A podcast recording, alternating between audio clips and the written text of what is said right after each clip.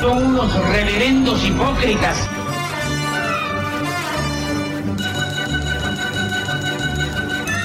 ¿Por qué no suben a la tribuna a responderme si son tan hombrecitos? Tú te puedes reír, tú puedes decir lo que tú quieras, pero tú mientes.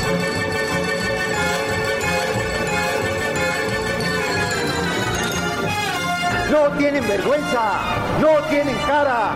Cállate, chachalaca. Bienvenidos a Política Nacional. Disculpe si nuestras netas se le estrellan en la jeta. Y por favor, sea serio.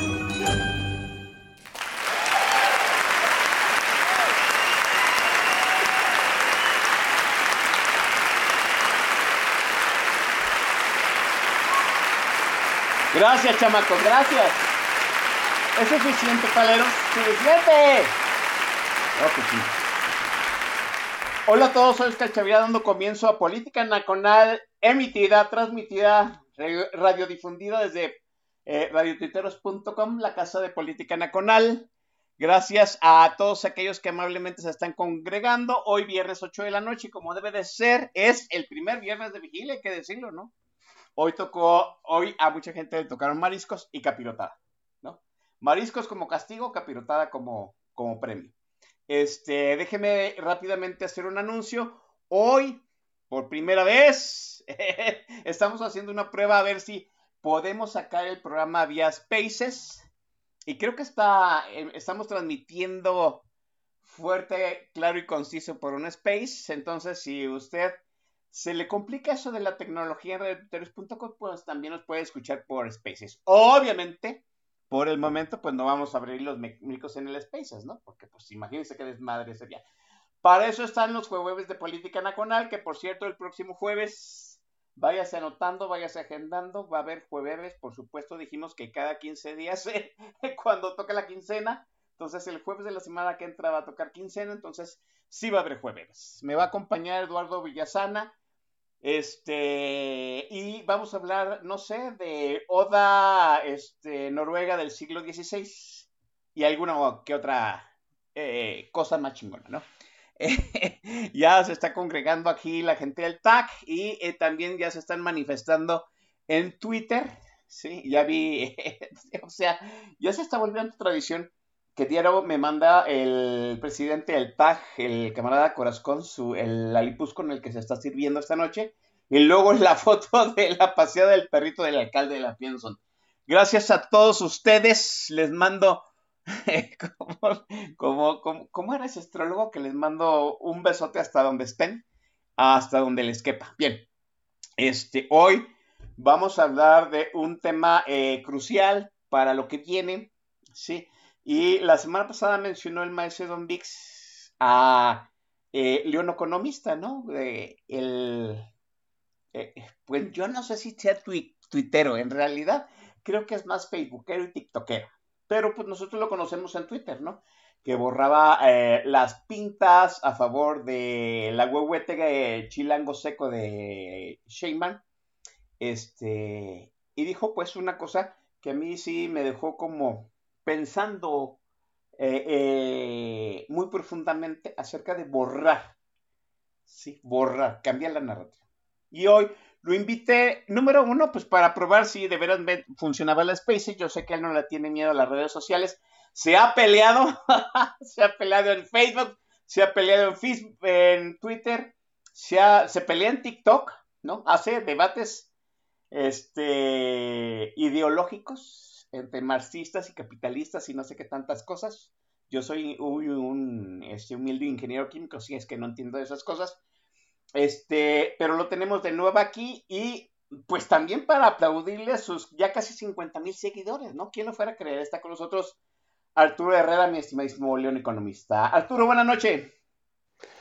Hola Oscar, muchísimas gracias por la invitación, gracias a todos los que están escuchando, gracias por pues, todas las flores, creo que creo que ni mamá ni mi mamá me manda tantas flores, cabrón. Oh, y hola, pues hola, hola. est- estoy muy contento, la verdad, de estar aquí con todos ustedes.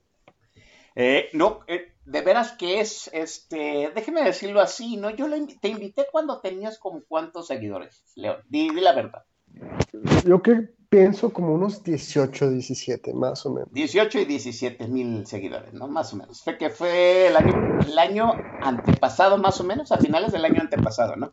Sí, a finales del 2021 hablamos justamente del tema de las campañas de, me, de, de, de, aquí de mediano sexenio, ¿no? De la victoria de Nuevo León, de...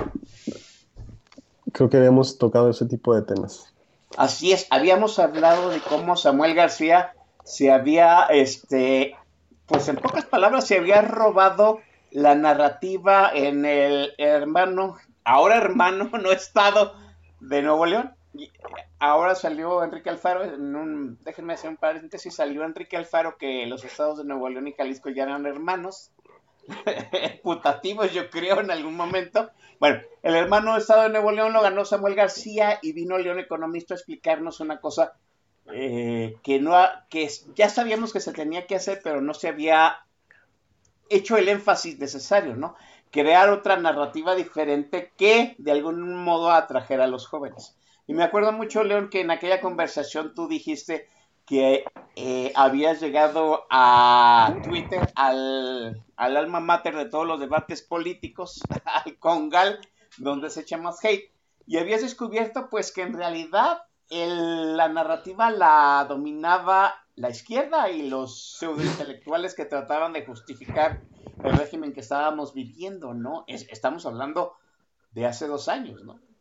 ¿Cómo sientes tú que está ahora el ambiente? ¿Se ha equilibrado? ¿La izquierda sigue dominando la narrativa? ¿Cómo ves después de aquel triunfo de Samuel García el día de hoy? Ahora, tú te, tú te abocaste a, de algún modo, a abrir, a hacer trinchera, a hacer mella en la narrativa que predominaba en la izquierda. ¿Cómo vamos? ¿Cómo vas tú también?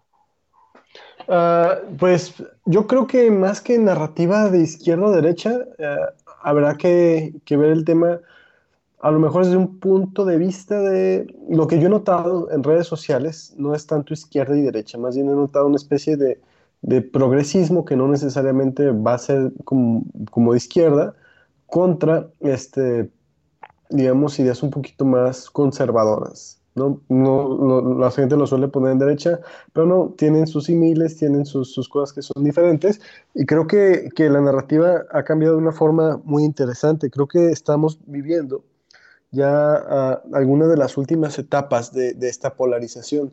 ¿A qué me refiero? A López Obrador, por ejemplo, uh, aprovechó ¿no? esta polarización provocada por las redes sociales. No es que él sea polarizante, pienso, pienso más bien que las redes sociales en sí mismas, por ser una nueva herramienta de comunicación, o sea, tienen que 15 años más o menos, sigue siendo bastante, bastante nueva, ha hecho que las personas que tienen ciertas ideas radicales o extremistas se manifiesten. Entonces, lo que yo he notado es que la narrativa, digamos, de buenismos, uh, de, de, de gluten free, de, de, anticlasismo, de antirracismo, de todos esos antis, ya están causando mella en la gente y están causando hartazgos. Y entonces tenemos fenómenos muy interesantes que, que algunos son, podrían considerarse políticos, otros no, como decir, sí, este, soy, este, soy machista y que no, o sí, así somos los hombres y que, y sí, yo, yo apoyo a tal persona y que, y sí, yo soy antiglobalista y yo soy antivacunas. Entonces yo creo que que esa narrativa, más bien en este momento estamos viendo uh, dos narrativas principales contrapunteadas. Y hablando en temas políticos, más concretamente aquí en México, pues ahora sí que, que, que yo noto que el presidente y en general su equipo de bolivarianos y de Morena en general han estado perdiendo de alguna forma la, la narrativa, no, no, no, han podido este, hacer como eran los primeros tres años de gobierno, que ellos marcaban la pauta en cada mañanera sobre qué es lo que se hablaba y sobre qué es lo que nos hablaba. Por, decir un ejemplo, el día de hoy salió esta investigación del país donde otra vez eh, retratan a, la pasante Yasmín Esquivel como una plagiaria. Y esa narrativa no es algo que se haya podido sacudir el gobierno desde diciembre que, se descubrió por primera vez que la señora había plagiado una de sus tesis. Digo una porque pues hoy sabemos que plagió dos. ¿No? Entonces ahorita la yo no veo una narrativa, veo varias narrativas, pero tampoco veo, digamos, un claro dominante, ya sea de un lado o de otro. Eh, se me hace que estamos viviendo en, en momentos muy, muy interesantes, tanto políticamente como digitalmente. Eh, eh, el presidente perdió la narrativa, creo yo, a, a menos de que tú me digas lo contrario, desde aquella marcha este, feminista, en donde fue la primera vez que bardeó, este, que bardeó, que amuralló, es la expresión correcta, que amuralló Palacio Nacional, ¿no? Y pues creo que a partir de ahí, no digo que el presidente no siga imponiendo la narrativa en días, pero ahora sí siento que hay más días en que el presidente está a la, a la defensiva. ¿Crees tú que sea una situación inducida desde las redes sociales? O sea, que las redes sociales magnifique la narrativa en contra del presidente. O, sea, el, o, piensas tú que es el típico desgaste sexenal del presidente? Porque también hay que decirlo, ¿no? Todos lo sabemos, o sea, el presidente se desgasta con el manejo del poder. ¿Crees que sea desgaste de su sexenio? ¿Crees que en verdad eh, la narrativa opositora empieza a equilibrar esta balanza mediática? Yo creo que no. Ahí te va. Qué bueno que lo tocas, el fenómeno del desgaste. Yo más bien creo que ese desgaste se está reflejando en el descontento de la gente en redes sociales me es difícil este, pensar en una narrativa opositora. Uh, yo, lo, yo lo digo cada vez que puedo, ¿no? me dicen, ¿tú eres oposición? No, yo no soy oposición. Yo soy un ciudadano, un opositor es un político, activista, militante que, que está del otro lado, ¿no? Entonces, a lo mejor eh, yo creo que hemos visto incluso un poquito más de ciudadanía, más allá de oposición, de ciudadanía en redes sociales. Y creo que ese hartazgo justamente eh, se, se, refleja en redes sociales y es parte ¿no? de, del desgaste que ocurre naturalmente.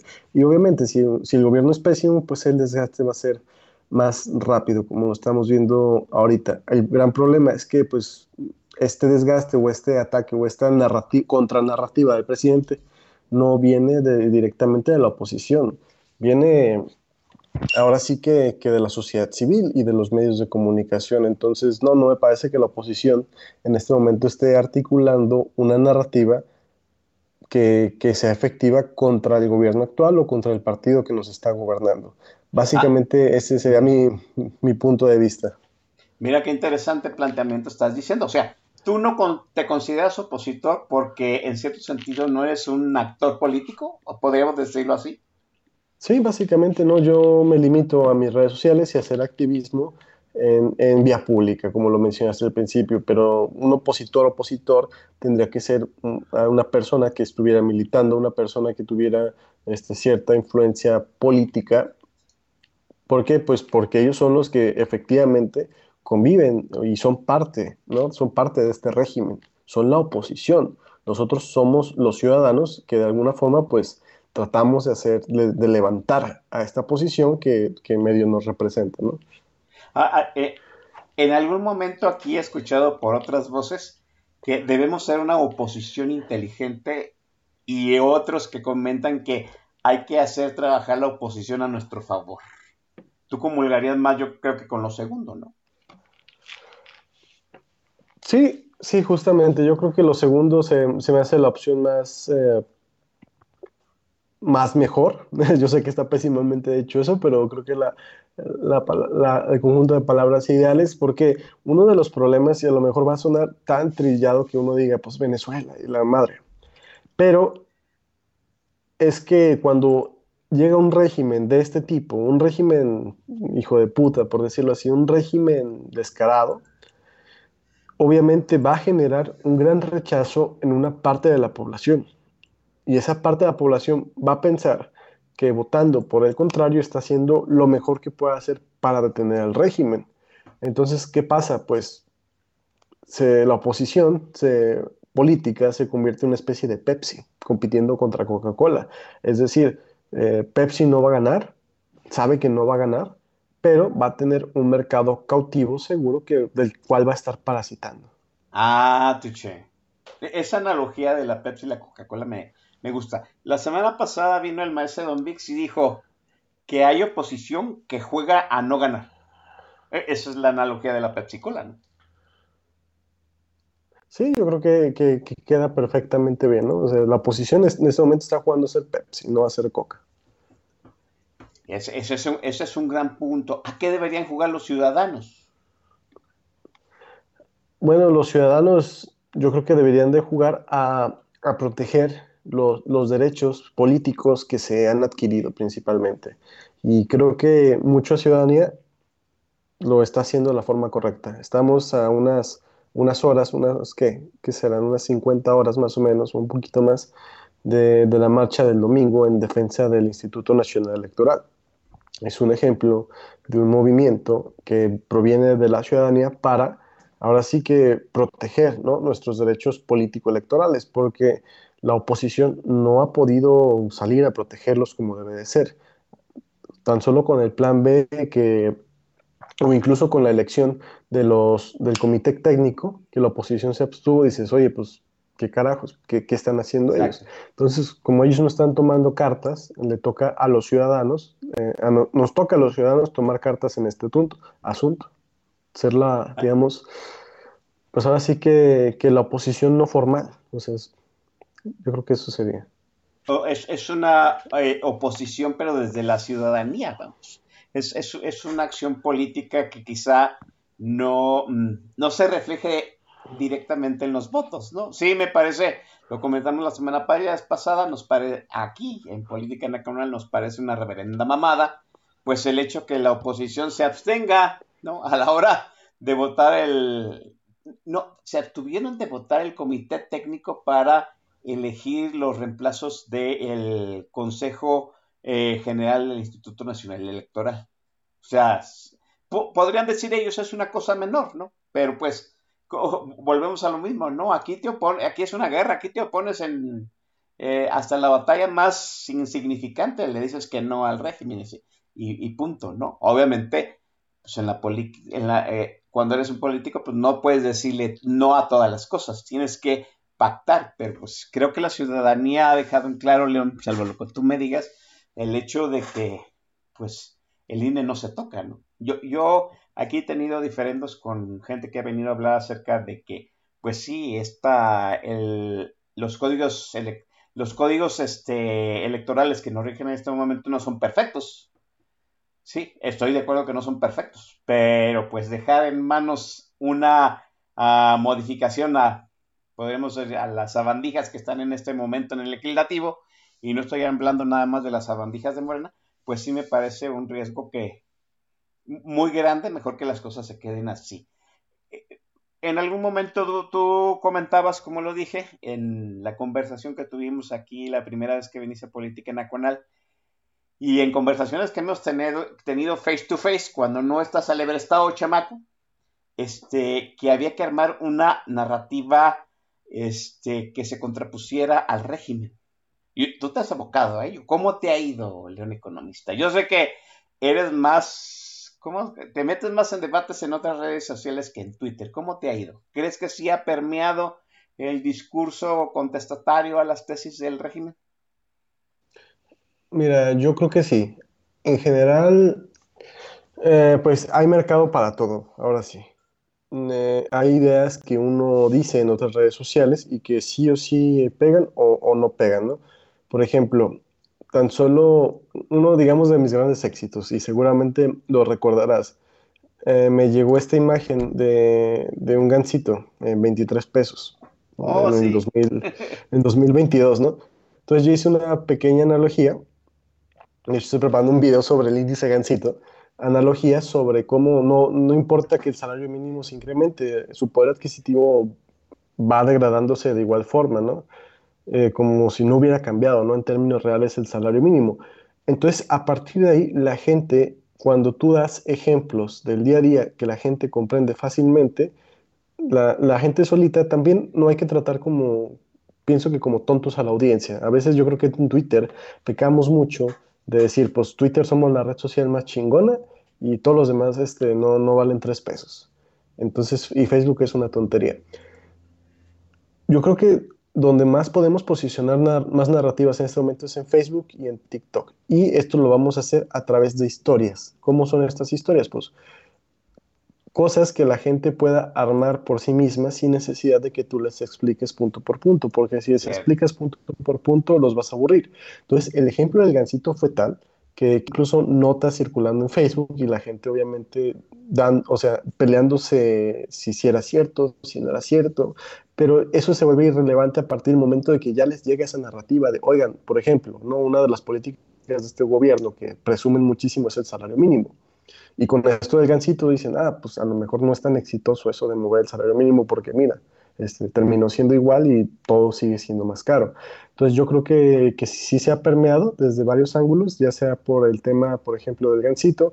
Hace poco subí un video a TikTok donde se ha discutido mucho que hablo sobre, sobre la técnica del gobierno o de gobiernos totalitarios, autoritarios, para uh, hacer un conflicto en la población. Por ejemplo, tú ves las mañaneras, espero que no las veas, Oscar, más bien escuchas, mañaneras, escuchas el comentario del presidente que siempre dice que son racistas, son clasistas, y hay un grupo de gente en Twitter y en otras redes pues, que les da cuerda al presidente y que dice, sí, pinches este, blancos, son unos racistas, clasistas, cuando, ojo, yo creo que mucho de la audiencia aquí se identificará conmigo. En mi familia yo nací con piel clara, tengo hermanos con piel morena y así, somos tutti frutti. Y es la realidad de muchas familias mexicanas que somos mestizas. Entonces es una tontería que nos quieran clasificar entre whitexicans, entre blancos y morenos, ¿no? Y yo, yo me di cuenta de que esta era una estrategia más que nada para poder este, atacar una, una, podría decirse, minoría, una figura, una especie...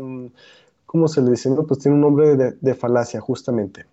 Sí. Como le dicen, un hombre de paja, ¿no? Se hace un hombre de paja, un hombre blanco, clasista, fascista, racista, heterosexual, que es una minoría y se dice que esta persona es este que tiene privilegios y que siempre ha vivido bien, entonces por lo tanto está bien discriminarla y atacarla y eso es lo que hace el presidente y siembra este discurso en la gente para qué? Pues para que entre nosotros nos pelemos y pensemos que la que el, que el malo es el que tiene un color de piel distinto al mío y no necesariamente el señor que está este, llevando las cuerdas del país, ¿no? Entonces te haces creer a las personas que todo está mal por culpa de la gente clasista y gente racista y no por un señor que no es capaz de planear más allá de un día de, de antelación. Entonces ese video que, ah, perdón Oscar, entonces ese video que, que, que, publiqué en TikTok donde justamente decía, ¿sabes qué? Pues esta es una técnica que incluso se, se usó en la Alemania nazi, de, agarrar un grupo étnico, porque estoy seguro que fue un, nombre de paja que ellos también fabricaron, un, grupo étnico que sea minoría y les vas acuñando uh, características, ¿no? Que son privilegiados, que nos roban el dinero, que son de, lo de antes, que están enojados por eso y un largo etcétera. Entonces yo creo que sí, eh, no, no, no, no me atrevería a decir que ha sido un éxito total, más bien más bien yo creo que sí he visto resultados que, han cambiado ciertas narrativas en redes sociales a raíz de, del activismo de algunas personas. Sí, deja, eh, yo siempre dije aquí en Twitter este, que ustedes deben de saberlo, ¿no? Para que haya un héroe, pues debe de haber un villano. Y usted necesita primero construir el villano para que el héroe emerja, por si para que pareciera que el héroe emerge naturalmente, ¿no? Cuando en realidad lo que usted está incitando es que eh, emerja en contraste de lo que uno ah, ya asume como lo malo, ¿no? Como el villano, como la parte oscura.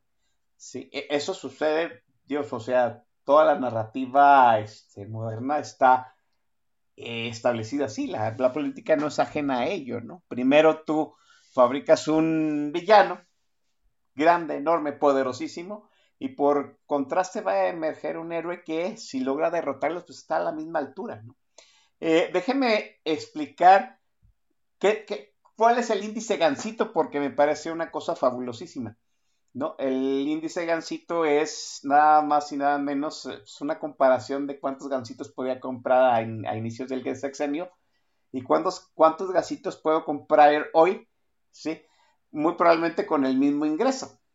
O, con un ingreso incrementado, se nota que aun cuando hay un ingreso incrementado, se compran menos gancitos. Bueno, ese, ese, ese índice gancito lo inventó León Economista, ¿sí? Déjeme decirlo que el León Economista y su servidor pertenece a un chat que aquí que tenemos unos zapatillos que nos seguimos, que luego hacemos unas rondas, echamos unas chelas ¿no? Y, se nos hizo muy, muy chispa el índice Gancito, se nos hizo una cosa tan sencilla y tan contundente. Bueno, al rato, después, un día después, dos días después, o sea, los familiares de nosotros, ¿sí? De los que estamos en ese grupo, empezaron a mandarnos por WhatsApp el índice gancito de León Economista. ¿Te acuerdas, León? Este, sí, recuerdo muy bien, aunque voy a vivir enojado, porque agarraron mi tweet y lo hicieron un meme, lo hicieron una imagen.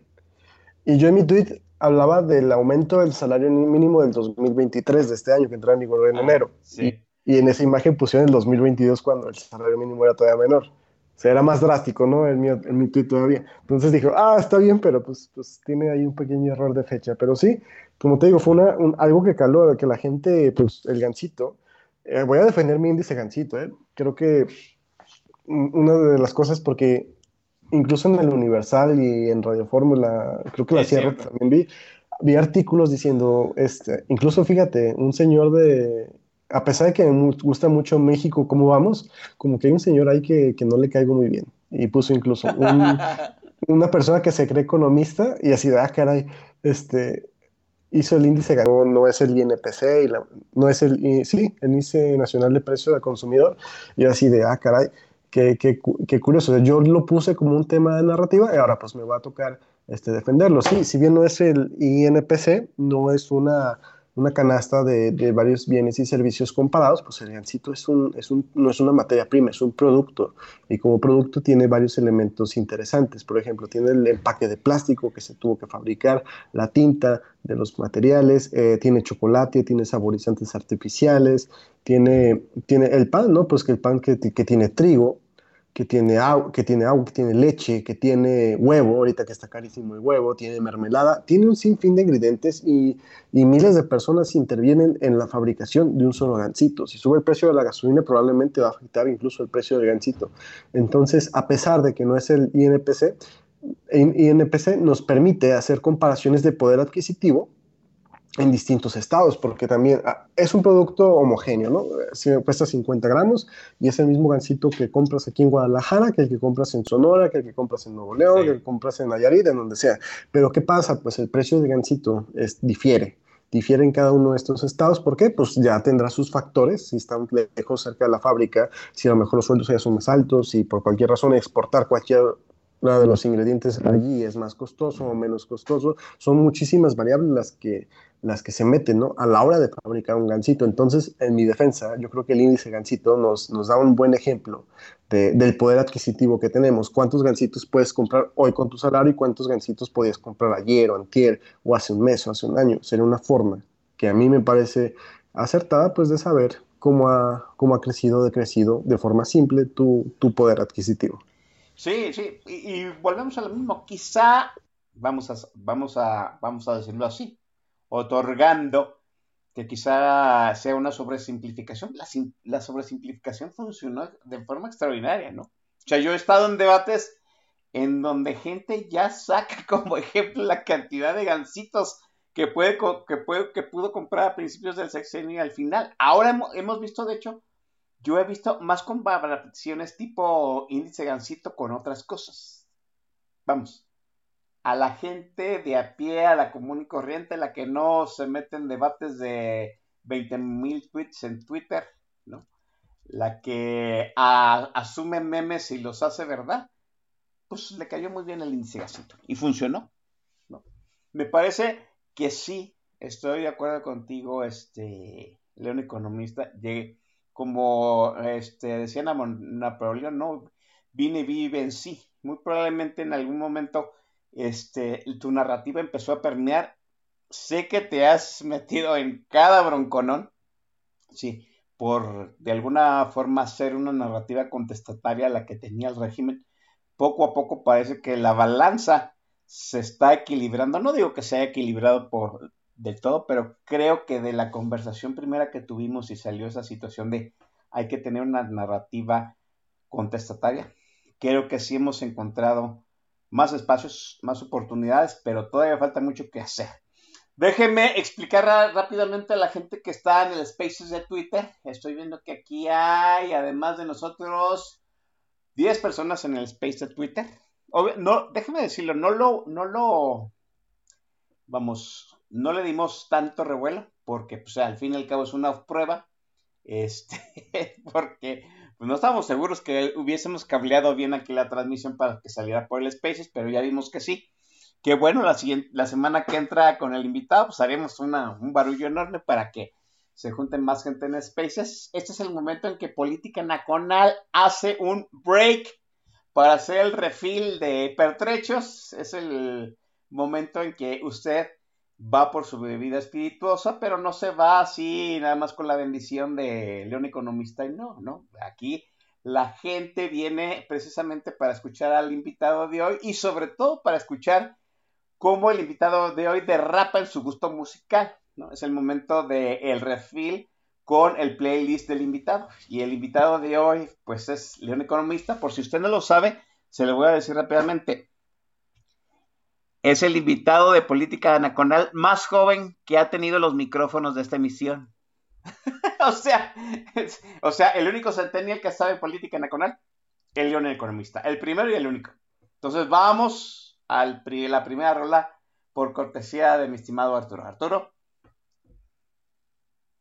Creo que no tiene encendido su micro, Arturo. ¿O sí?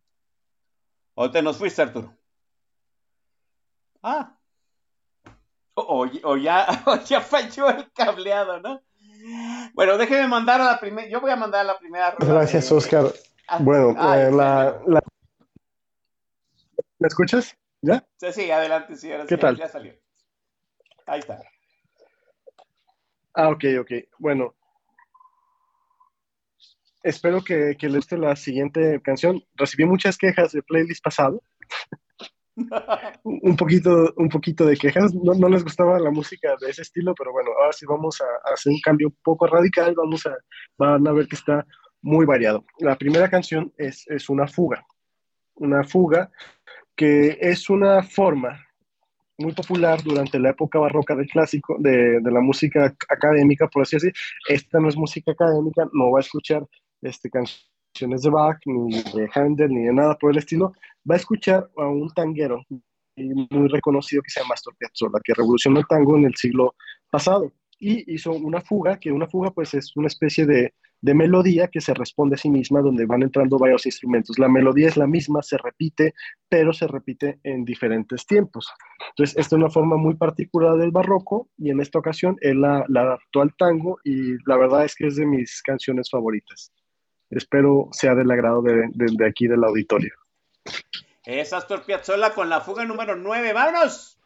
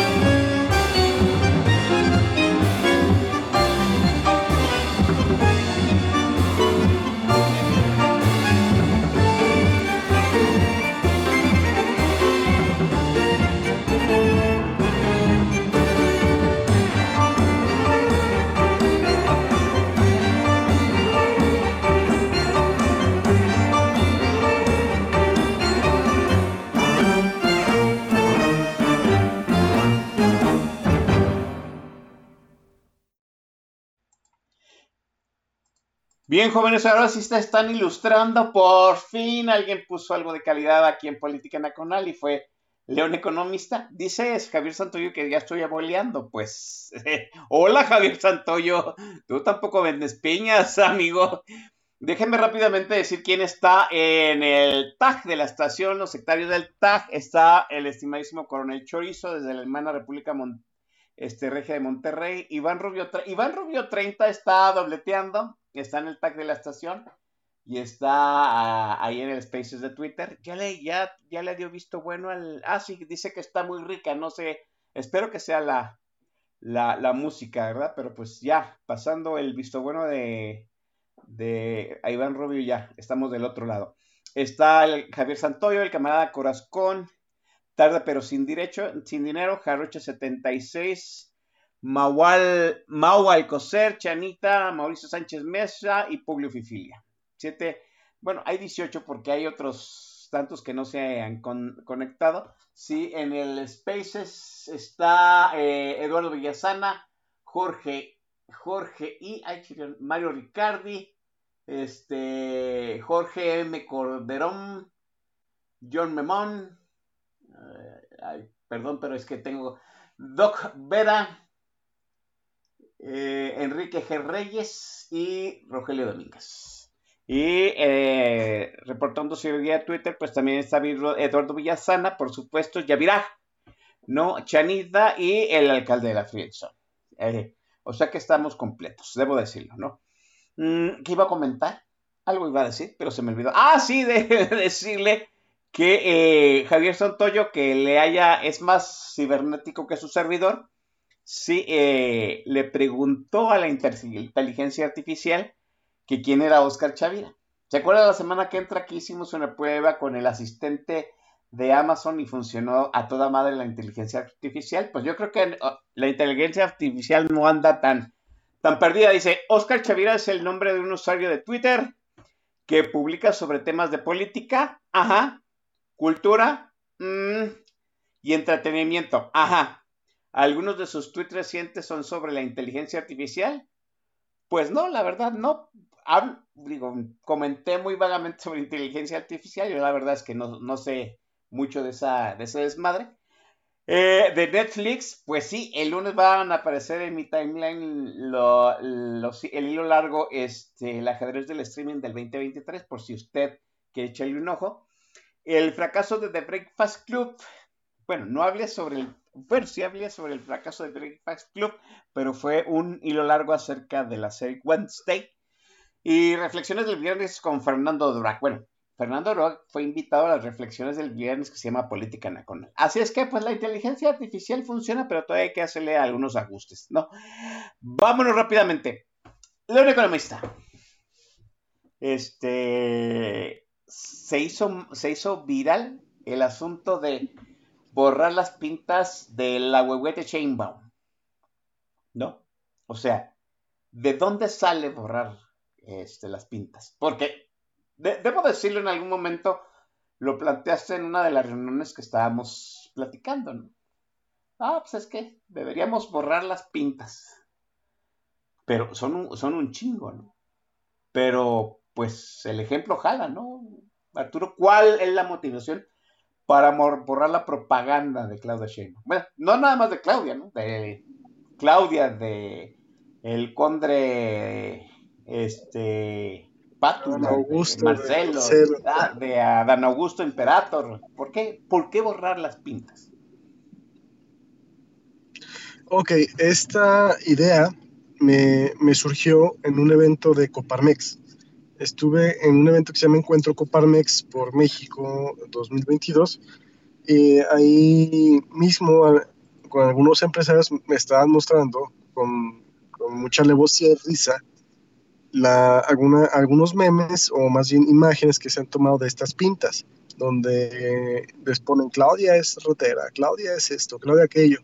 Y lo único que yo veía era, se está reproduciendo de alguna forma publicidad de Claudia. Eh, bien dicen que no, no, eh, es peor que no hablen, que no hablen de ti a que hablen mal de ti. Entonces no, esto está mal, esta no es la forma en la que se debe de contrarrestar esta propaganda. Entonces, ahí entre los empleados les dije, oigan, ¿qué les parece si, si vamos quitando uh, la publicidad? Les, y les, aseguré, les aseguro que esto va a tener más impacto que esos memes que están enviando. Y, ah, ¿por qué? Pues porque la gente va a ver que hay un rechazo y va a haber un argumento legal de, de que esta cabrona y estos cabrones están haciendo campaña anticipada, campaña fuera de la ley tal cual. Algunos de ellos este, cooperaron y obviamente pues no, no voy a dar sus nombres porque después la WIP les cae encima por saber que están financiando este tipo de cosas. Eh, algunos me, me, echaron la mano con pintura, algunos me echaron la mano con rodillos y así. Y a través de Twitter hice una convocatoria, ¿no? Con las personas, oye, pues ¿quién jala a, a despintar estas barras? Y dicho y hecho, la primera semana que fuimos a despintar, las bardas de Claudia Sheinbaum de, de, ponerlas en blanco y en algunos casos dejar un mensaje no relacionado con los personajes de la 4T, sino más bien relacionado con la defensa de la democracia en México, con el INE y por ahí hubo una pinta frente de unos cuarteles de la Guardia Nacional que les pusimos, estaba una pinta muy grande como de que, como unos 10 metros de, de, largo de Adán Justo. Y y decidimos este, ponerle un mensaje contra la militarización. Entonces, así fue como, como comenzamos. Y que, que el ejemplo estuvo muy bien porque llegó muy lejos. Este, periódicos locales de aquí, nacionales, tomaron este, la, noticia. Dijeron, oigan, pues acá en Guadalajara están despintando las bardas de, propaganda ilegal y he notado incluso que hasta políticos del PAN ya más adelante, pues incluso se subieron al tema y comenzaron a despintar las bardas, que, que, era lo que yo quería principalmente, sea cual sea la persona, pues, a decir, hay que obligar a que se cumpla la ley y la ley dice que no se puede hacer este, propaganda en tiempos que no son electorales. Voy a hacer una pregunta muy morbosa, ¿no?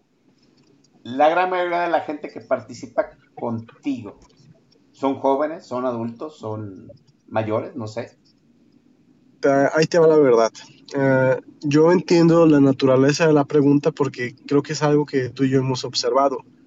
Mucha de esta gente que participa conmigo es de 40, 50 años para arriba. Si hay algunos jóvenes, sí, sí hay algunos jóvenes, pero la mayoría es gente grande. Fíjate, yo pensé que era al revés. Digo, porque yo observo algunas de las fotografías que subieron y veo más jóvenes que adultos, pero sí me sorprende lo que me estás diciendo. No, es que eh, hacemos varias brigadas, en una ocasión sí, alguna quedó como de más jóvenes, pero yo te digo que la gente en este momento que yo noto más interesada en la defensa del INE no son los jóvenes, son los adultos. Ah, eh, eh, hay un punto. O sea, los la gente que te acompañó a, a despintar la propaganda de, de, esos tres tipejos, este, fue más, más, más hacia mi generación que la tuya. Sí, eh, es la gente grande y fíjate, no sé si concuerdes conmigo, mi teoría radica en que pues estas personas de alguna forma les tocó vivir eh, en México que no tenía INE. ¿no? En México que, que, no tenía IFE o INE y era nada más la comisión electoral que dictaba y decía quién ganaba y quién no. Entonces pienso yo que eso puede explicar de alguna manera este curioso fenómeno. Sí, de, déjenme decirlo, ¿no? Yo siempre que hablamos acerca del Instituto Nacional Electoral, por ejemplo, con, con mis sobrinos o gente más joven, y yo les comento que yo llegué a ver las listas nominales, o las listas de elector, hechas a, a, hechas a máquina de escribir. Obviamente, pues en aquellos tiempos no había computadora, pero, o sea, tachoneadas, o sea, corregidas, o sea, muy, muy, muy, muy de forma muy, este, arcaica, ¿no? Este, ¿crees que, que, a, a, quién, a quién podríamos, este, dar mayor responsabilidad acerca de esta apatía juvenil en la defensa del INE? ¿Crees que las generaciones más grandes no han sabido comunicar la valía del Instituto Nacional Electoral?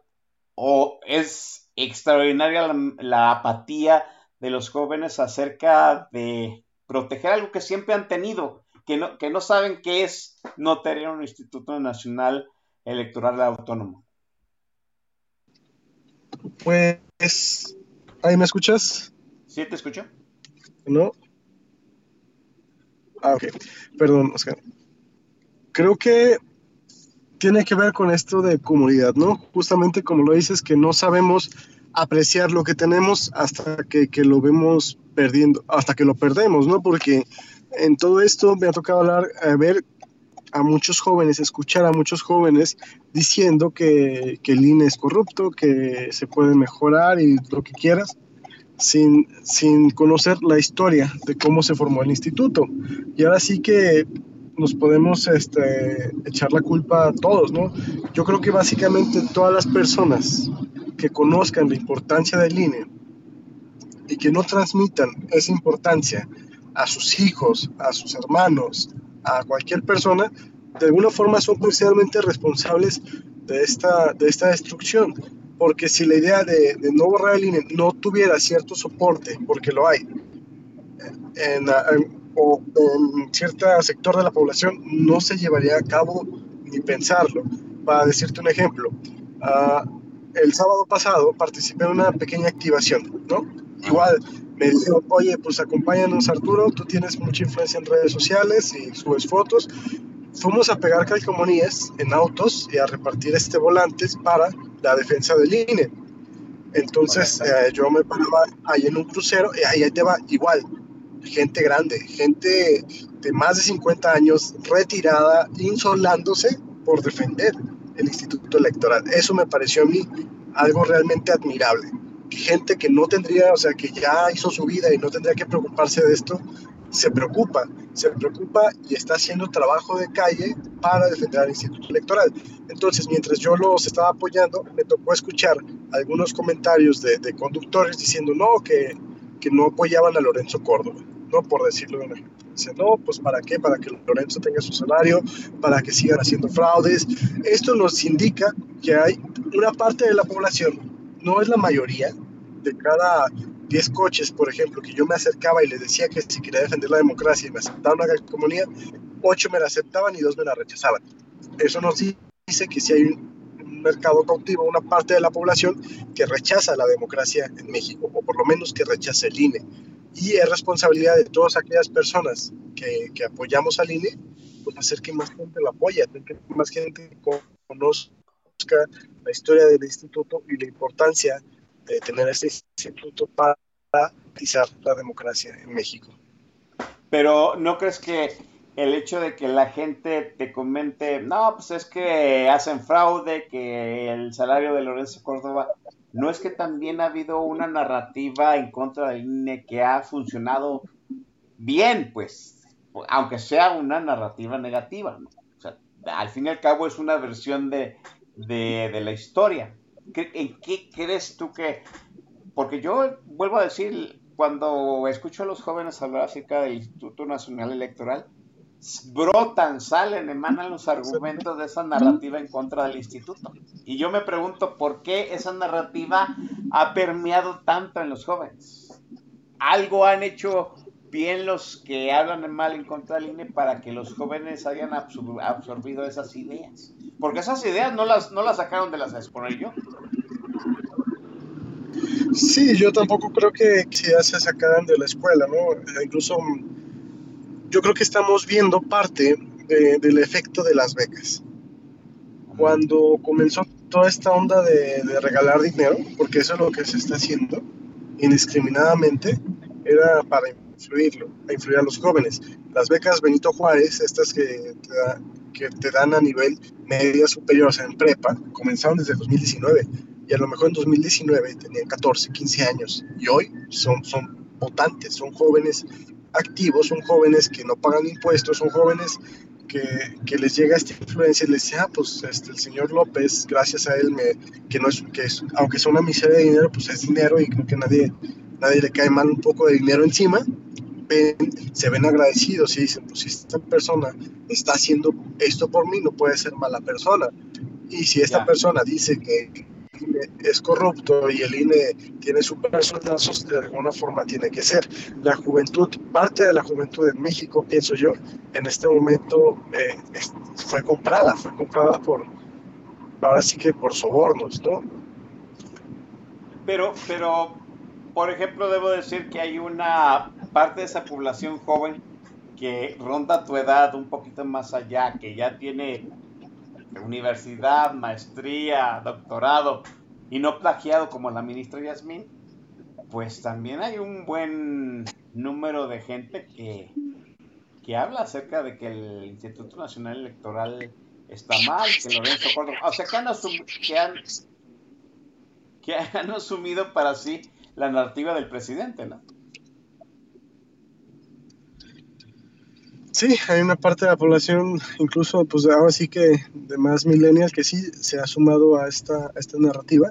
Y ahora sí que yo pienso que se debe principalmente a ignorancia, a ignorancia de los mismos y esa es una, ¿no? Pero nunca me ha gustado eh, culpar a otros cuando, o sea, como dije hace ratito, yo creo que todos aquellos que, que conocemos la importancia del INE es un deber cívico este, hablar de esa importancia porque si nosotros queremos que siga habiendo elecciones libres, pues tenemos que hablarle a la gente, incluso a la gente que no lo cree, de la importancia del INE. No sé, este, por ejemplo, estas actividades que a lo mejor no parecen tan grandes como pintar barras o como pegar calcas, de alguna forma, alguna persona va a pensar, porque esta gente le interesa tanto defender esta institución que tiene, cuyos consejeros tienen salarios, este, millonarios, millonarios en términos anuales, o que, o que avaló, ¿no? Porque algunos se creyeron, ¿no? Esta narrativa del 2006 de que hubo fraude, algunos escucharon que también en el 2002 hubo fraude, pero yo creo que también hace referencia al voto duro de siempre que ha tenido Morena, ¿no? Gente que siempre lo ha apoyado y legalmente va a apoyar siempre a lo que diga López. Entonces, podemos hablar de eso, de que hay, un sector de la población pues que es ignorante, que, que, lo tenemos, y hay un sector de la población que a lo mejor que puede ser ingenuo, y que ahora sí que a nosotros nos toca convencer a la gente que es convencible, ¿no? Yo creo que eh, hablarle al otro lado, a la gente que, que, que sigue pie de la letra todo lo que dice López, sería un, un, un error. El, eh, el domingo el domingo próximo, ya, ya cuando, digo, un día antes de que salga la emisión de este podcast de Política Nacional, tú y yo nos vamos a ver y vamos a estar en la, en la manifestación a favor del Instituto Nacional Electoral. Aquí en Guadalajara va a ser en la Plaza de la Liberación. Eh, en, en, la Ciudad de México pretenden estar en el Zócalo de, de la Ciudad de México. Esperemos que se pueda ya. Aquí no tenemos problema, aquí podemos asegurar que no va a haber ningún problema manifestarse eh, enfrente del Teatro de Goyato. Pero me parece que lo que tú estás... Eh, eh, a ver, dime, eh, perdón. No, rápidamente, como paréntesis. Fíjate que aquí no ha habido ningún problema. En Guadalajara yo estoy con los organizadores de la manifestación y, y, el ayuntamiento se ha portado muy bien. Nos ha dicho cuántas patrullas necesitan, necesitan una ambulancia acá, necesitan protección civil acá, van a poder delimitaciones. No, se han portado de una forma increíble en los gobiernos locales para ayudar a la, a la libre expresión así que de, nosotros como manifestantes. Ya, perdón, era, era la pausa y comercial que hacer. Sí, y sobre todo por el hecho de que aquí en Guadalajara ese mismo día es el medio maratón de la ciudad, ¿no? que conmemora este, un aniversario más de, de, la ciudad en que nos tocó nacer a Leoniso Servidor. Pero creo que el mensaje que tú das es correcto, ¿no? O sea, manifestarse a favor del INE es muy probablemente valioso, ¿sí? Es valioso, hay que decirlo así.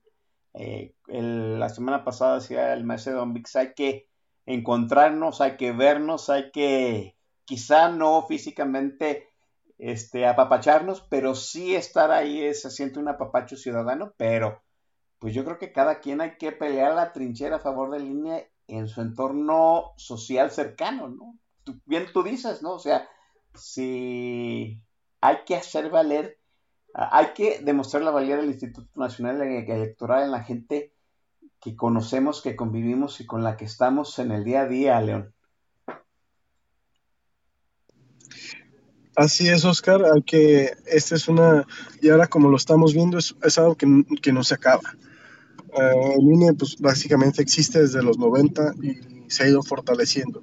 Y por primera vez en 30 años tiene una amenaza, lo cual nos dice que no nos podemos dormir en nuestros laureles, no podemos dar las cosas por hecho, tenemos que seguirlas trabajando y en este caso seguir esparciendo la cultura democrática. Muy bien, vamos a hacer otro break para que vayan al refil y en el caminito al refil pues se van a llevar otra de las rolas que programa este Arturo Herrera, León Economista, aquí en Política Nacional. Venga, León. Muy bien, la, les dije que iba a ser un playlist variado esta vez para ver, a lo mejor esta no gusta, a lo mejor sí, igual que la anterior. Esta es, canción se llama Forget, se volvió muy viral en TikTok una versión de esta canción lenta, yo la encontré en original y se me hace una, una fantástica canción. Esta canción es de un artista que, que recopila audios, fíjate, audios de películas de Disney, las frases. Ajá. Eh, están en inglés, y entonces las extrae, hace como sampleos y tenemos canciones muy que a mí me parecen, en esta ocasión Forget me hace muy bonita y también eh, muy divertida. Espero que les guste mucho. Bueno, TikTokero habrías de ser. Vamos.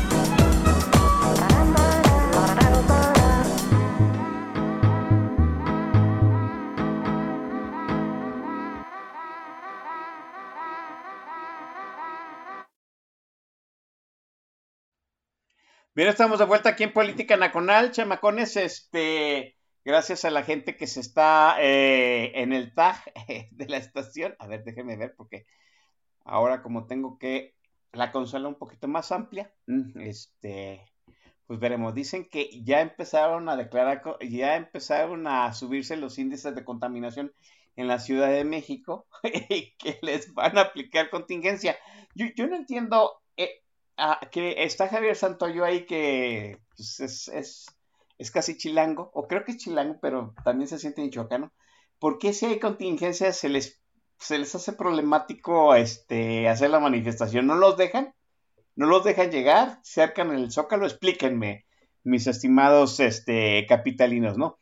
Aquí en Guadalajara, déjeme decirlo, este, hemos tenido dos incendios en la semana. Sí, eh, uno en el bosque de la primavera, en una zona del bosque de la primavera, y otro en un cerrito, y está la ciudad con 400 mecas. ¡Ah, papá! Eh, para que no anden chillando los este, chilangos cuando ya llevan 170 mecas. Aquí en la mañana la zona sur de la ciudad de Guadalajara amaneció con 450 IMECAS de, de contaminación. Yo no sé si con 400 y tantos IMECAS se pueda sobrevivir, pero pues aquí estamos, ¿no? Si en algún momento usted ya no, ya no este, recibe tweets de Guadalajara o se acaba o se cierra política nacional, pues sépase que los que hicimos muchos, ¿no? Y, y Jalisco nunca pierde, ¿no? Este, eh, bueno, y pues eso, un incendio sucedió el martes, otro incendio sucedió el miércoles, miércoles, jueves, apenas ayer lo apagaron. Ayer la ciudad se empezó a llenar de, pues, de una neblina que en realidad es humo de, un incendio, sí, y no se ha quitado. O sea, le digo que hasta ahorita yo que regresé aquí a la cabina de política nacional, no se había quitado todavía ese, ese, velo, ese gas, ¿no? Grisáceo que se ve en toda la ciudad. No se ven los cerros, vamos, no se ve la torre del edificio más alto de Guadalajara, que es el Hotel Río. Si usted mira hacia arriba y no se ve la punta de la torre. Y pues yo no sé si de aquí a mañana o de aquí al domingo se va a quitar semejante este, neblina de, la ciudad y pues quién sabe, ¿no? Si vaya a haber medio maratón o no, porque yo, ahorita están suspendidas las actividades, ciertas actividades en la ciudad, sobre todo no hay escuelas, las industrias eh, en teoría más contaminantes están semiparalizadas, ¿sí? Este, aquí no existe el doble, hoy no circula, sino pues yo creo que también habría doble hoy no circula. Sí, y quién sabe, y de aquí al domingo, pues se vaya a quitar esta contingencia como para ver si se van a decidir darle cauce al medio maratón de la ciudad, ¿no? No creo que, que pues vayan a permitir a los atletas de alto rendimiento estar en medio de esta contingencia, les digo, 450 y Mecas marcó en el sur de la ciudad. Obviamente, pues el medio maratón pues, le, da, le da la vuelta a los cuatro sectores de la vieja Guadalajara y una parte de Zapopan. Quizá no toque tanto el sur de la ciudad, que es la parte más contaminada y más cercana al bosque, pero pues a ver, ¿no? Manifestación, esa sí va a haber, ¿no? Pues no hay en cierto sentido no hay una disposición que diga, pues no te puedes manifestar si hay contingencia. Aquí me están diciendo que, eh, que en la Ciudad de México la mitad de los vehículos no circulan y hay menos, menos transporte. Bueno, pues ahí está. Eh, aquí afortunadamente la ciudad no es tan grande, Guadalajara no, es tan grande como la Ciudad de México, ¿sí? Y aquí pues la línea 3, la línea 2 y la línea 1 lo dejan a uno pues a pasos ¿no? de donde va a ser la manifestación en Guadalajara. Yo se le digo que si usted vive en Guadalajara, pues sí, ¿no? Vaya haciendo su ruta de llegada porque pues el maratón empieza a las 7 de la mañana, pero si mal no tengo entendido, pues la cobertura del maratón son 6, de un medio maratón son 6 horas, quiere decir que los, eh, los tránsitos deben de mantener la ruta libre, ¿sí? aproximadamente hasta las 12 del día. Entonces yo le digo que se prevenga. Bien, eh, León, ¿qué viene hacia el futuro? Yo déjame decirte una cosa. Salió este, esta nueva esta nueva corriente política que aglutina personajes de la sociedad civil, que ahorita no me acuerdo cuál es el nombre. Juntos por México, algo así decía. Y mientras los veía, pensaba en ti, en Arturo Herrera. Déjeme decirle por qué, ¿no? Porque, pues, en cierto sentido, cuando estamos en estas convivencias face to face que hacemos aquí en Guadalajara, sí, a, veces yo me pongo a pensar, este, si Arturo Herrera, este, eh, está interesada en lo que digan gente que, pues, en mi caso le dolo la edad, ¿no? Y sí, ¿no? Déjame decirte que pues, hemos tenido pláticas muy, muy a gustos con Arturo, ¿no? Pero Arturo lo considera una, una excepción dentro de una juventud. Pero viendo a estos señores que son los mismos de siempre, gente que hasta yo, que ya, que dice Javier Santoyo que ya, ya abueleo, los considero viejos, ¿no?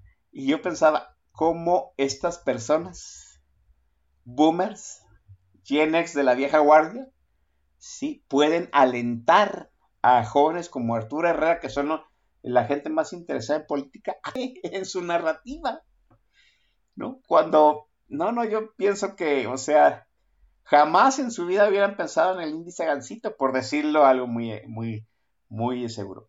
¿Tú te sientes representado en esta clase política en, Vamos por México, o sí por México, o lo que sea por México? Te voy a ser sincero, Oscar, así como lo mencionas, eh, sí, conozco estas asociaciones civiles, me he acercado con, con algunas de estas asociaciones y se repite el patrón de que la gente que las dirige es gente grande. A mí, en una parte es admiración y en la otra parte es, de alguna forma, yo creo que el mexicano eh, peca de querer demasiado protagonismo. A lo mejor sea un tema de, que los niños no los abrazaban mucho, pero se, quiere quieren ser protagonistas todo el tiempo. Entonces, Ah, sucede cierto, digamos, hay cierto ego de los dirigentes, siempre es una, una regla, tanto en estas asociaciones como en los partidos, que son los mismos. Y he encontrado personajes de los cuales yo, yo he estado muy agradecido porque, primeramente, yo creo que hay una, hay una brecha generacional, ¿no? Tan solo hablar del INE es hablar de una brecha generacional, de una una, una, época, una gente que vivió en un país sin democracia y personas que nacieron ya con, con, el plato servido. Entonces eso crea diferentes puntos de vista sobre la democracia en México. Yo, como tú, tú me conoces, yo no pongo barreras cuando conozco nuevas personas, mucho menos si se trata de un tema tan para mí como es la edad, que sean más grandes o más, más chicos. Y ha habido personas grandes con las que yo me he acercado que justamente este, no ponen esas barreras, que no dejan decir, ah, pues es que los jóvenes no saben nada. Y de igual manera, ¿no? Hay muchos jóvenes que dicen, no, pues es que son viejos. Los viejos piensan como viejos y no vale la pena. Entonces, yo creo que ha habido gente muy valiosa, no toda, pero sí hay gente muy valiosa en todas estas organizaciones que de alguna forma pues estamos buscando un mismo fin, ¿no? Que es proteger a México de, proteger la democracia de México principalmente. ¿Crees que haga falta un movimiento más eh, afín a tu, a tu generación? A, la forma en que se comunica este, la juventud. Perdón, Oscar, se me, se me cortó un poquito. ¿Me lo puedes repetir? Este, ¿crees que haga falta, no sé, un movimiento, un grupo más afín a, tu generación que hable con, como que se exprese, que se que cree una narrativa más afín a la gente de tu edad? Definitivamente, la gente de mi edad, o más bien lo que es los centennials y los millennials, representan aproximadamente el 50% del padrón electoral.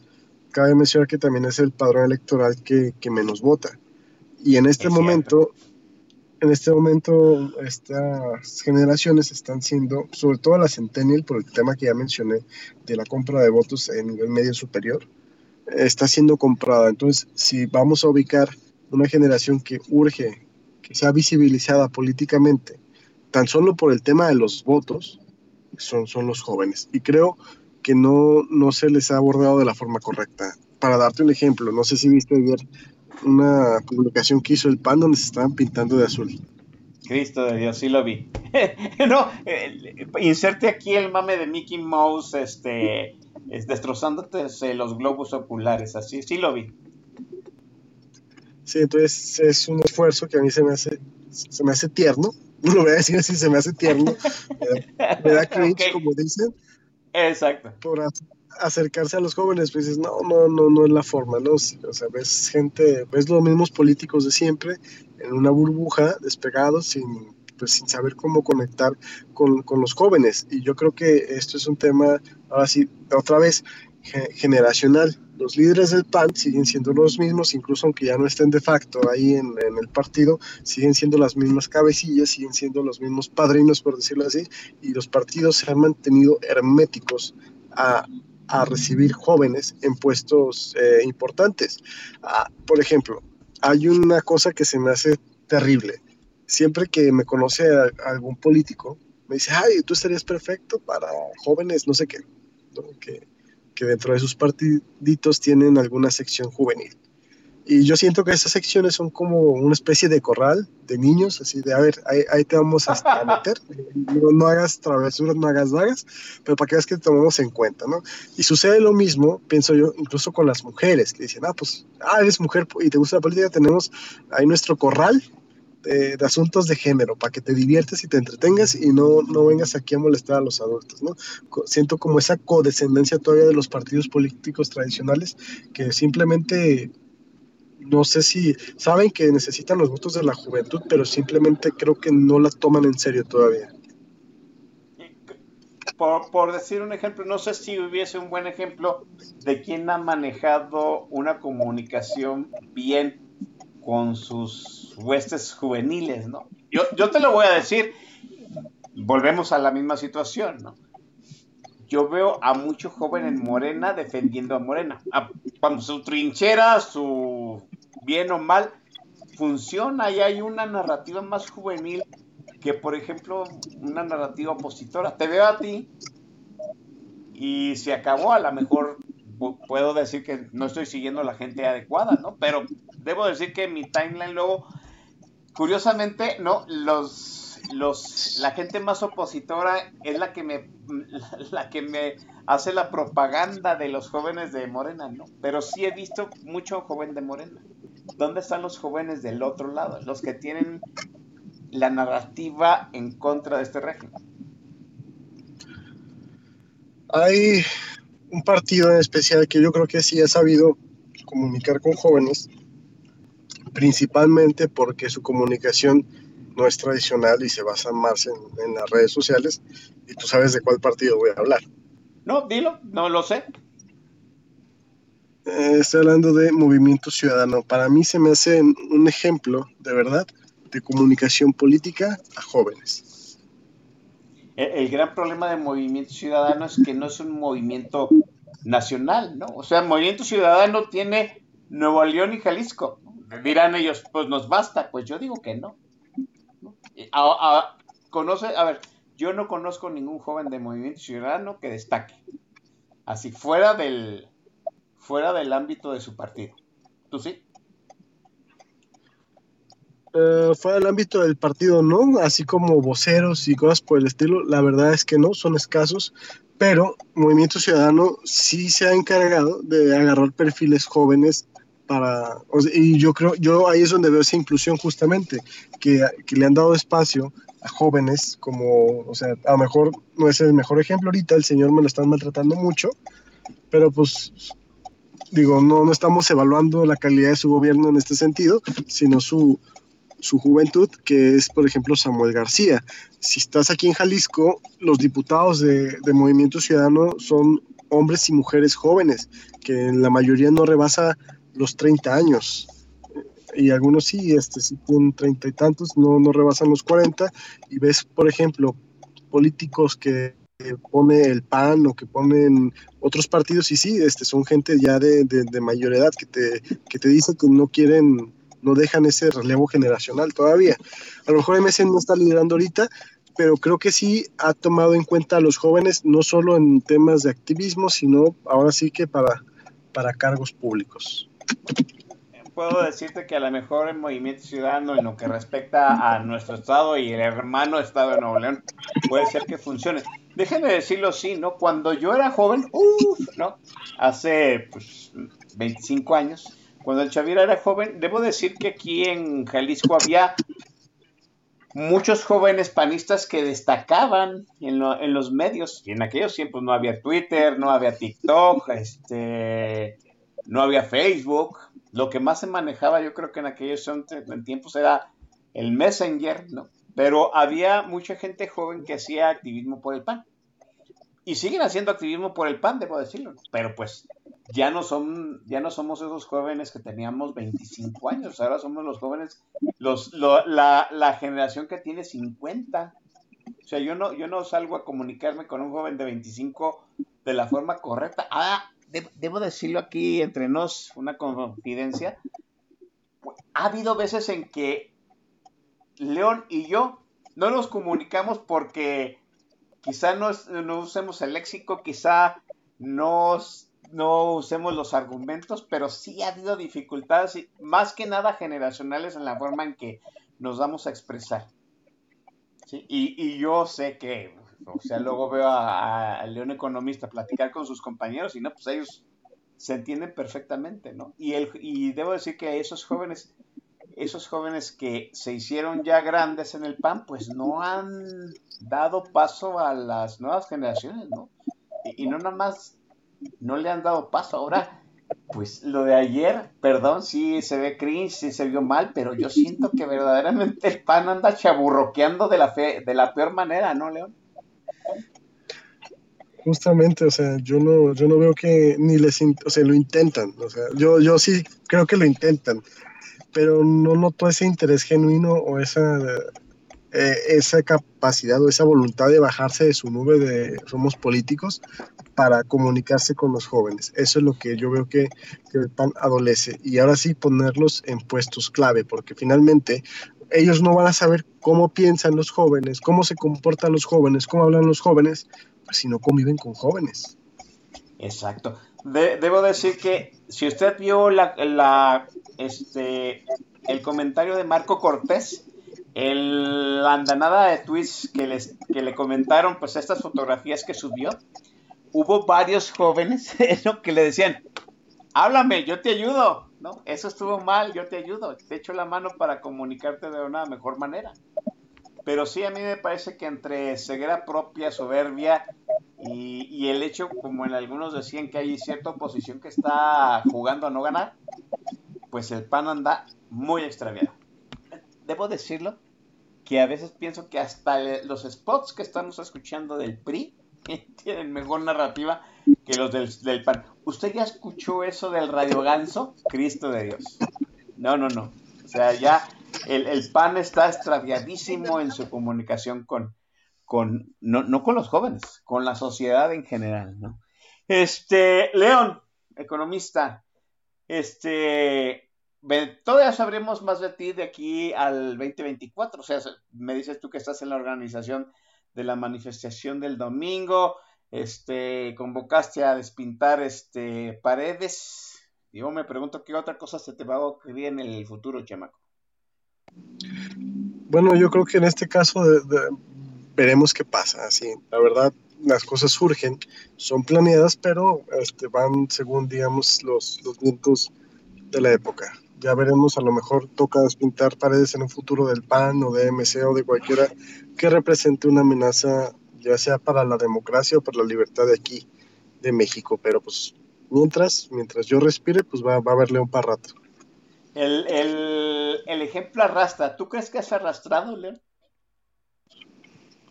Quiero pensar, o sea, quiero pensar que si cuando pasó lo de las bardas, eh, mucha gente comenzó a pedirme ayuda para replicar este fenómeno en sus ciudades.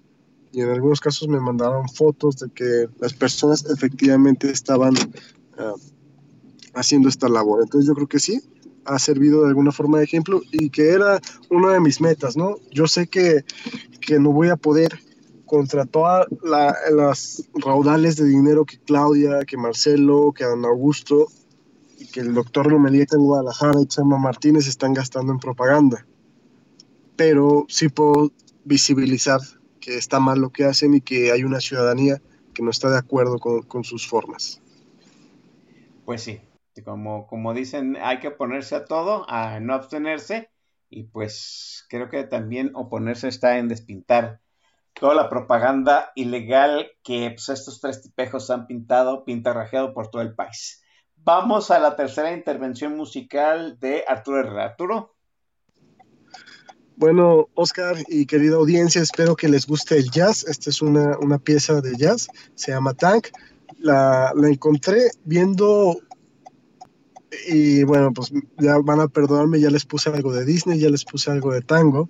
Ahora les voy a, eh, no, de Disney relacionado con un TikToker. Bueno, esto es relacionado con un anime de los años 90 que se llama Cowboy Bebop, que si les gusta el western, yo les recomendaría mucho ver, ver este anime. Y el intro del mismo es una canción de jazz con un bajo y trompetas espléndido, que seguramente si alguno de aquí le gusta el jazz, esta, esta pieza les va a encantar. Tank, del intro del anime de Cowboy Bebop, espero que, que les agrade.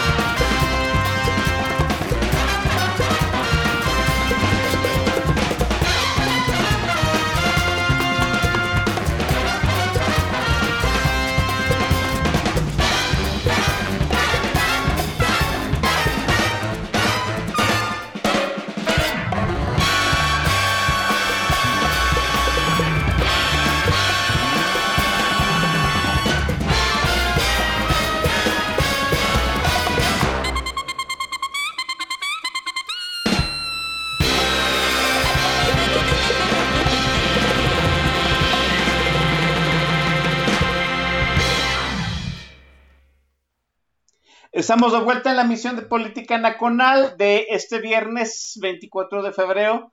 Desfila la bandera. Decía este. Decía las, las eh, maestras en la primaria, ¿no? Hoy es 24 de febrero, Día de la Bandera. es, el, es una nota cultural. El toque de bandera. Sí. Es una marcha militar que. Eh, se implantó por allá en los años 30 ¿no? Creo que cuando Lázaro Cárdenas tomó posesión de, de la presidencia, se hizo un concurso y se implantó la pura música del toque de bandera, que se puede reproducir en, este, en corneta, que es el instrumento oficial de las bandas de guerra militares, ¿no? Y la letras, la letra surgió, emanó por ahí 20 años después, más o menos, de que se implantara la pura música. La letra es de una profesora de primaria, ¿sí? Eh, que por iniciativa propia ahí no hubo concurso, ¿no? Mandó la letra a la Secretaría de Educación Pública, la Secretaría de Educación Pública dijo, pues no me parece mala idea que el toque de bandera tenga este una letra. Se la mandó a la Secretaría de la Defensa Nacional a ver si no había una prohibición militar. Ya sabe usted cómo son de quisquillosos los militares. Y no. Y desde los años 50, mediados de los años 50, pues el toque de bandera, además de tener música, pues tiene, tiene letra esa que le enseñan a todos los niños en la primaria, ¿no? Debo decir que en mi primaria, eh, eh, a mí no me enseñaron ese, ese canto a la bandera, ¿no? El toque de bandera, me enseñaron otro, otro canto a la bandera, muy diferente, no sé por qué. Todavía me acuerdo de él, cosa bien, cosa bien aprendida nunca se olvida, decían por ahí. Bueno, 24 de febrero, Día de la Bandera, es momento de despedirnos. Jóvenes, pues estuvo aquí León Economista, eh, Arturo Herrera, el, la voz más joven que ha hablado a través de los micrófonos de Política Nacional. Yo sigo aprendiendo de él, ¿no? tratando de comunicarme de mejor forma con él, con su generación y siente, nótese cómo este León Economista acaba de decir una cosa muy importante, ¿no? El hecho de que pues su generación se siente menospreciada, ¿no? Esa, esa situación de que los partidos políticos echan a los jóvenes en un corralito como kindergardianos de, ah, vale, vete a divertir en el corralito con la cajita de los juguetes, es, es verdad. Cala, y otra cosa verdad que muy probablemente los partidos políticos, en la sociedad no ha sopesado, es que pues, los jóvenes van a definir de alguna otra forma esa elección y las que vienen. ¿No? Me parece que es, que es un grupo electoral que estamos menospreciando, que no estamos viendo por soberbia de todos, de todas las generaciones más viejas, pero pues al menos podrá, aquí en Política Nacional le daremos más voz al león economista para que levante la mano y nos sigue diciendo que somos, que somos una bola de sobre ellos. Arturo, muchísimas gracias por haber asistido a Hoy a Política Nacional, gracias. No, no, este, Oscar, gracias de verdad a ti por, por la invitación. Siempre para mí es un honor venir acá, eh, compartir el micrófono con, también con muchísima gente que admiro, que ha pasado por aquí, por, política nacional, ya sea, por ejemplo, el estimado Don Biggs o Pablo McLuff, que son personajes que yo admiro muchísimo, o incluso el mismísimo Macario. La verdad es que no, no, no me alcanzan las palabras para decir la admiración que tengo por esos personajes, por ti y a la vez por este espacio. Estaremos y nos veremos en la marcha, en la manifestación del domingo, León. Así es, nos vamos a ver allá. Invito a todos los que se están escuchando aquí, que son de Guadalajara, que vayan. Es una es un deber cívico, ¿no? Como lo mencioné y lo estuve repitiendo, es importantísimo si queremos eh, seguir viviendo en un país democrático. Tiene muchos problemas, pero por lo menos democrático sigue siendo. Y a mí me gustaría que se conservara así. Bueno, pues ahí está la invitación, los puntos sobre las CIES que ha puesto León Economista. Nos escucharemos la semana que entra. El domingo nos veremos allá, aquí en Guadalajara, en la Plaza de la Liberación. Asista de verdad, usted. Lleve a sus chamacos, explíqueles, déle una lección de civismo. No, no hay peor lucha que la que no se hace y la lucha empieza, por supuesto, viéndonos, encontrándonos, creando masa y sobre todo defendiendo la trinchera democrática desde nuestras propias casas. Soy Oscar Chavira, me despido. Hasta la semana que entra, chamacos. Cuídense. Life goes so fast, I've been living so slow. Let's just leave, do whatever we want to.